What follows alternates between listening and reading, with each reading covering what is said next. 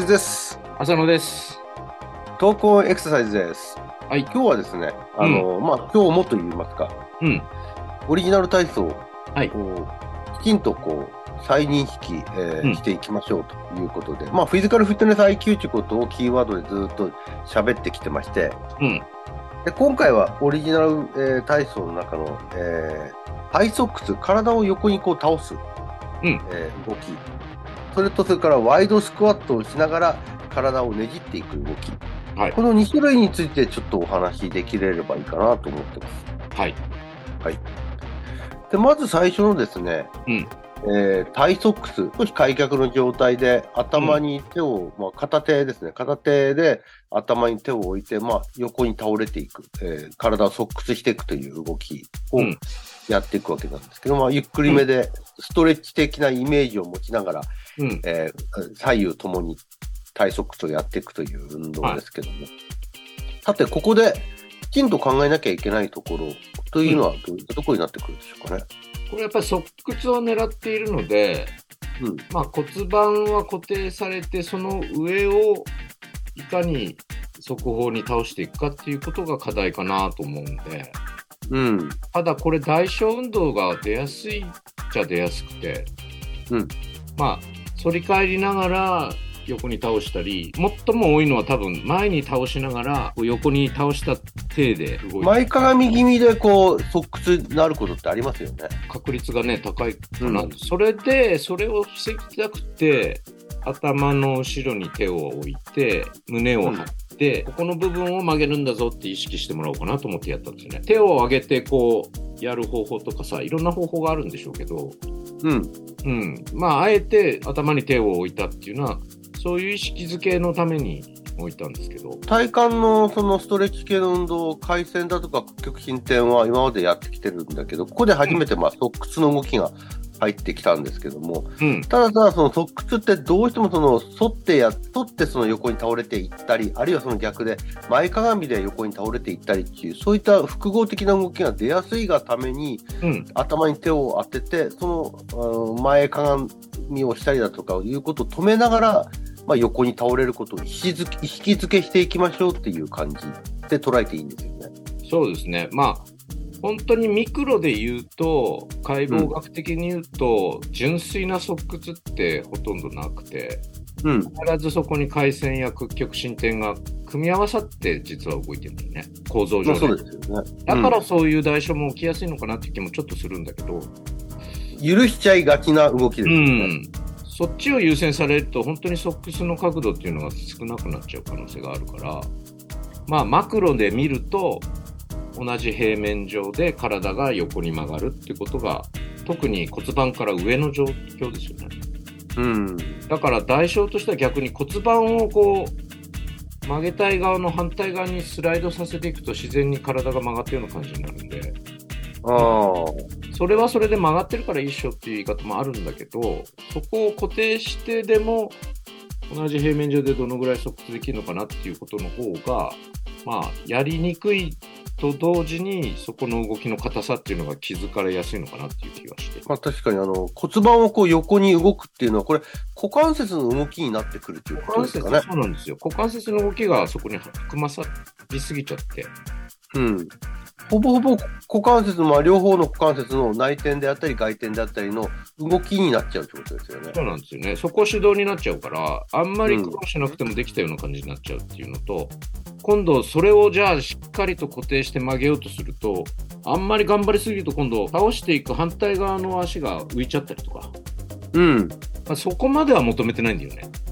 横にこう傾いてるようには見えるけど、ちょうどこうんう、飛行を踏む時の足上がりみたいになっちゃって。ここで言ってるのはやっぱり、あの、体幹が横にあの倒れる、側屈っていうことを意識づけしてるはずなんで、うん。足が浮いちゃうと体幹の側屈じゃなくて、ただの重心移動になっちゃうっていうことになっちゃうね。股関節がやっぱり外転していっちゃうんだよね。支えて。そうですよね。うん。股関節で回すってことに結局はなっちゃうので。うん、いあの純粋に脊柱そのものの側屈というあの椎間関節上の動きはないんですけども、うん。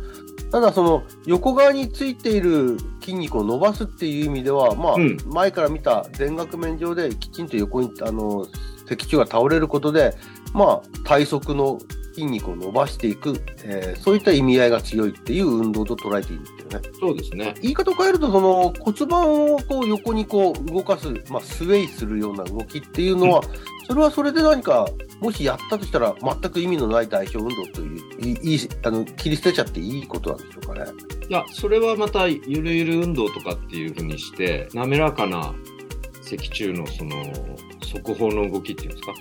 うん。それを引き出す初動としては意味がある時もあるから、それはその目的があるからそういう動きをしているのであって、うん。普通を一つの動きとして、それだけを捉えようとした時にはちょっと邪魔になってくるんだよね。なるほど。ここで、あの、このオリジナル体操で意図しているところは、やはり体幹の側屈とうん。いうところを重視してるっていうことですよね。そうですね。うん。さっき言ったゆるゆる運動っていうのはまた別のちょっと応用問題みたいなね。うん。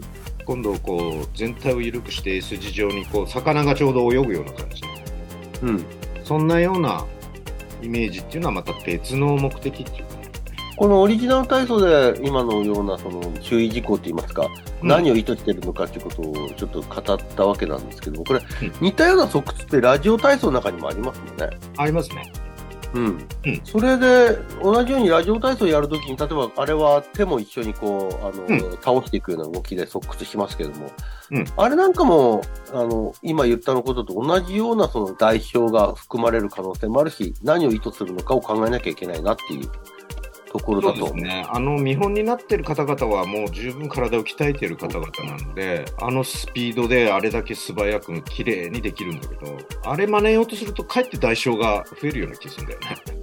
うん、手横に倒すのありきになっちゃう感じがかなりねスピード速いしね、あれねそうそうそうそうん、だからかなりもう柔らかくなった人がやるっていう感じになってるんで、ちょっとギャップがあるのかなっていう、普通の人がやる。そんなイメージ、印象がありますけどね。う。なるほど。わかりました。はい。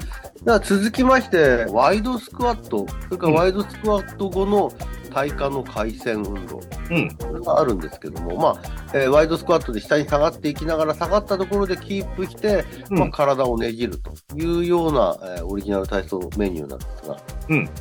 ここはまあ、まずワイドスクワットのところから見ていくと、うん。ワイドスクワットもね、やりよういっぱいあると思うんですが、よく見かけるものとして、こう、下がっていきながら体も一緒に前に傾斜していく、まあ、あの、前傾していくというような感じと、それと、まあ、あの、前傾せずにまっすぐ下がっていくっていう。うん普通のスクワットと違って、ワイドスクワットってそういう意味ではあまり股関節の屈曲進展のあの影響をあの少なくできるので、股関節の外転方向への動きでこうやっていけれるんで、あまりこう前傾せずともこう下に下がっていくことができるスクワットであるとは言えるんですけども。そうですね。そっちの方が、まあ、個人的な意見ですけどね。その、うんメリハリがついていいかなっていう気は。前傾していくと、いわゆる普通のスクワットと混ざったような形になっていくから、うんまあ、それはそれで狙ってんだったら別にいいんですけど、その前傾成分を入れるっていうことは、まあ、股関節の心筋群、あの、お尻側の筋肉をうん使わせるということだだってあったり、あるいは体幹の、えー、と背筋群を使って活かせることであったりということを意識するんだったら、それでもいいでしょうということだ。だけど意識しないのにそうなっちゃうんだったら、なるべく体はやっぱりまっすぐにっていうとこから始めた方が、うん。メリハリっていうんですかね、普通のスクワットとまたワイドスクワットを区別するためには分かりやすいのかなっていう気がして。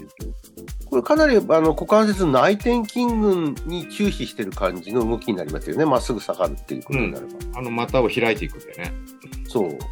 そ、そこは、もしそこをきちんとつ内転筋を意識できるんだったら、やっぱりまっすぐ下がっていくべきであろうと。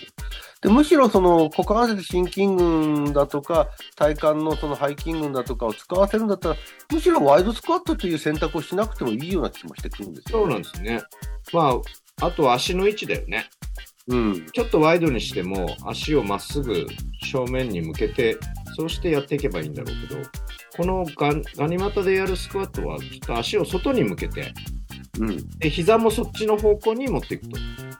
これは普通のスクワットと同じで、やっぱりその足の向きよりも膝が内に入ったり外に行ったりはしないようにっていうね、うん。注意が必要だと。そうですよね。うんであと、このスクワット動作の中でもう一つの肝としては、下がったところでちょっと止まるっていうのがありますよね。そうですね。あそこで静止するっていうのが。ちちょっとこうタイプ 2A の繊維っていうんですかね。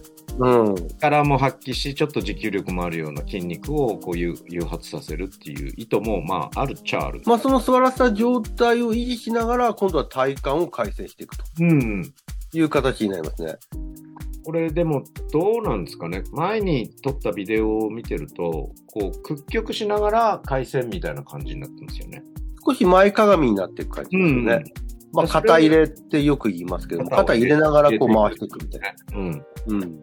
そっちを優先するのか、肩は入れずに、やっぱり上部体幹だけで回すのかっていうところで、ちょっと目的が変わってくるのかな。うん。肩入れの目的っていうのは何ですか？まあ、一つには、屈曲方向に前かがみ側の方に行くんで、うん肩が入っていくことで、その、肩甲骨自体も前側の方に移動していく。まあ、外転方向って言いますけど外も、側にね。うん。えーその肩入れてる側の肩甲骨ですけどうね。ん。それが、あの、外転方向に、まあ、出ていけることと、それともう一つは、胸郭自体が、まあうん、前に屈曲しながら回旋していくということで、胸郭自体の回旋運動も強く強調されるっていう意味合いがあるのかなとは思うんですよね。なるほど。そうすると、うん肩甲骨の内側の筋肉をストレッチすることにもなるっていうことね。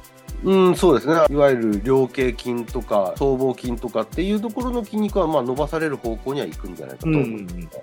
うんこれもだからどっちかっていうのをはっきりさせて、なんとなくそうなっちゃうんじゃなくて、うん。